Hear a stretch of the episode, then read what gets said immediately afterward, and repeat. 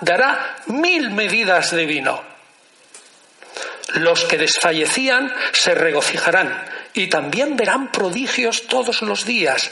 Desde mi presencia, habla aquí el Mesías, saldrán vientos que traerán cada mañana un aroma de frutos deliciosos y al final del día nubes que destilarán un rocío abundantísimo y saludable. En aquel tiempo ocurrirá que descenderá de nuevo desde el cielo el tesoro del maná y comerán de él durante esos años, pues ellos son los que llegaron al final de los tiempos. Esto está escrito en la época de Jesús. Es verdaderamente extraordinario. Ahora bien, el problema está en que en el Nuevo Testamento, cuando aparece un texto sobre la duración del reino, es en el Apocalipsis y digo, es un reino de mil años. El texto está en el capítulo 20 y dice así. Y aquellos que fueron fieles a Cristo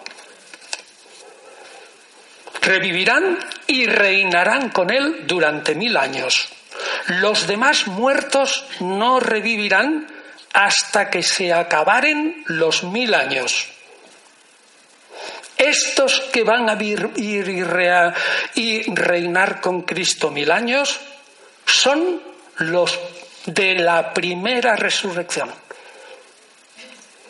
¿Qué dice?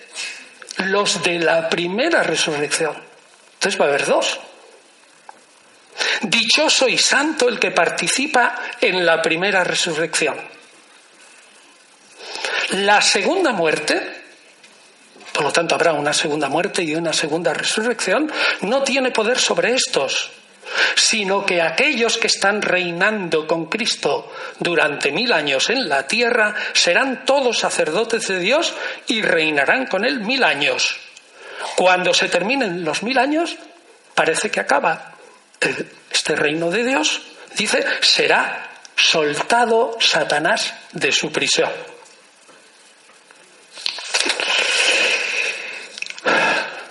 Este es un texto dificilísimo.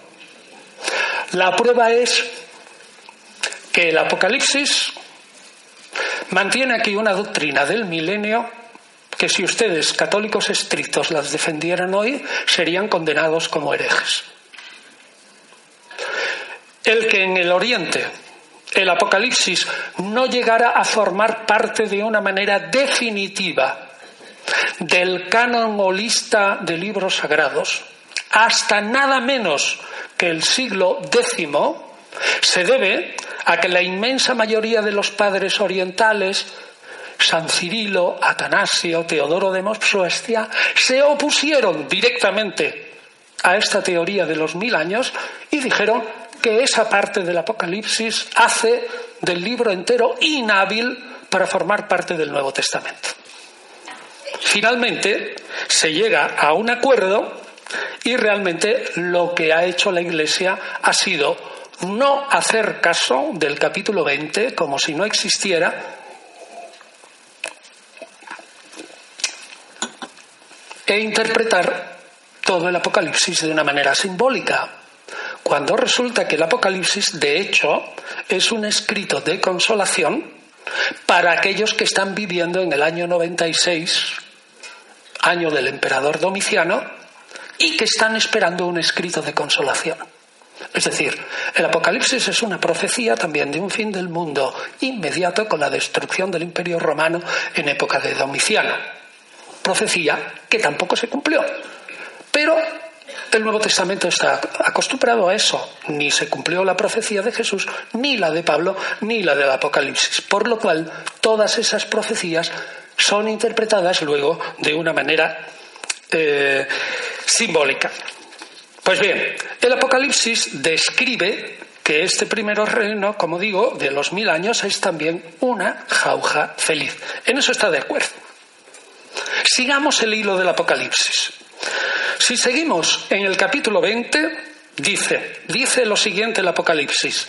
Vamos, yo creo que lo puedo utilizar como historiador porque como veremos eh, tiene el apoyo de otros textos judíos y encima está en el Nuevo Testamento, es decir, Este es un discípulo de, o un seguidor de Jesús. Dice en el mismo capítulo 20, cuando se terminen los mil años y sea soltado Satanás de su prisión, habrá otra lucha mesiánica.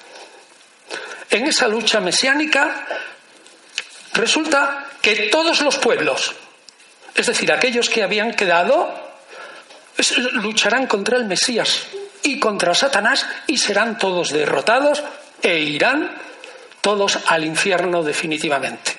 Este texto nos fastidia un montón porque resulta que si lo admitimos tal cual, todo lo que hemos dicho de la resurrección y del juicio final, no lo podemos colocar como lo he hecho ahora antes del reino de Dios según Jesús, sino según su discípulo, el reino se divide claramente en dos fases. Una primera, donde no hay ningún juicio universal, sino más que una discriminación, y lo que yo he dicho de la resurrección y el juicio final hay que ponerlo en la segunda fase. ¿Qué hacemos? Yo no lo sé. Es decir, esto es una de las cosas en la que, fiándome en los textos del Nuevo Testamento, no puedo dar, no puedo dar una solución. Simplemente puedo describir que este, este segundo reino tampoco es una aniquilación absolutamente de la tierra. Dice el autor del Apocalipsis, y entonces habrá un cielo nuevo y ojo, una tierra nueva es decir, cuando todo se haya aniquilado y realmente haya pasado la resurrección y el juicio final, fíjense cuán semita es, cuán pegado la tierra, cuán judío es, dice que habrá una nueva tierra y un nuevo cielo. Es decir, que de alguna manera ese reino ya súper futuro va a tener también características materiales. Es decir, la gente va a vivir bien. Son semitas, caigan ustedes en la cuenta de por qué el Islam, cuando se imagina su paraíso, tanto para hombres y mujeres, es un paraíso lleno de bienes materiales. Para los hombres 72 uríes, para las mujeres una serie de amantes y todo lleno de riquezas, bienes y bienes puramente materiales. Es que estamos en un pueblo semita y el Nuevo Testamento es totalmente semita. Ciertamente lo que yo puedo decir es que si uno lo que dice este texto del Apocalipsis con la continuación, la continuación del texto del Apocalipsis de Baruch, que yo les he leído hace un momento, ese texto que había eh, eh, mil pámpanos, mil uvas, mil litros de vino, todo multiplicado por mil, dice esto. Fíjese, dice esto. Después de haber vivido esta jauja, tras esto, sucederá que se cumplirá el tiempo y vendrá la segunda llegada del Mesías, que entonces volverá gloriosamente. ¿Le suena esto? Esto parece cristiano. Ni hablar, esto es un texto judío, de entre el 70 y 80 de nuestra era. Entonces todos los que durmieron con la esperanza resucitarán. En aquel tiempo sucederá que se abrirán los depósitos de los que en los que se guardaba la multitud de las almas y saldrán los justos. Podrá contemplarse la multitud de las almas unidas en una asamblea unánime. Es decir, los que resucitan son sobre todo los justos. Las almas se alegrarán, pero habrá otras que también resucita, que se entristecerán.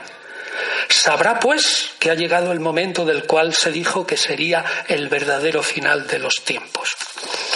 Por lo tanto, yo diría que si este texto es así, yo creo que podría decir a modo de hipótesis que es muy posible que dado que tenemos el argumento 1 del Apocalipsis, Dos, el argumento de este texto judío muy cercano al pensamiento de Jesús, puedo decir, a modo de hipótesis, que En el Nuevo Testamento, sobre todo en los Evangelios sinópticos, Mateo, Marcos y Juan, se ha oscurecido la noción del reino de Dios y se ha espiritualizado por obra sobre todo de que los evangelistas, todos los evangelistas, sufren la influencia espiritualizadora del apóstol Pablo. Me explico. El orden de los evangelios o de los libros en el Nuevo Testamento no está colocado cronológicamente. Para que se entendiera bien el Nuevo Testamento habría que poner las siete cartas auténticas de Pablo al principio y luego los cuatro evangelios. Y caer en la cuenta que todos los evangelistas, tanto Mateo como Marcos como Lucas e incluso Juan, son discípulos de Pablo. Y al ser discípulos de Pablo, como Pablo espiritualiza el reino de Dios. ¿Y por qué? Porque Pablo está predicando a los gentiles en el imperio romano, a griegos fundamentalmente, y no les puede vender un producto judío. El reino de Dios judío es invendible.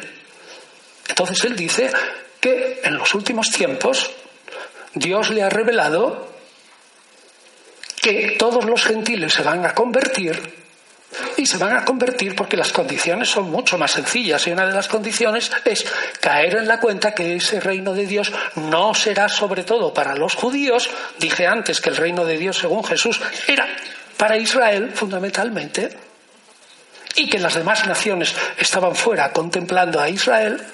No, no, Pablo espiritualiza el reino y lo ofrece como que el reino de Dios tiene cabida todos los gentiles, eh, los gentiles, los paganos.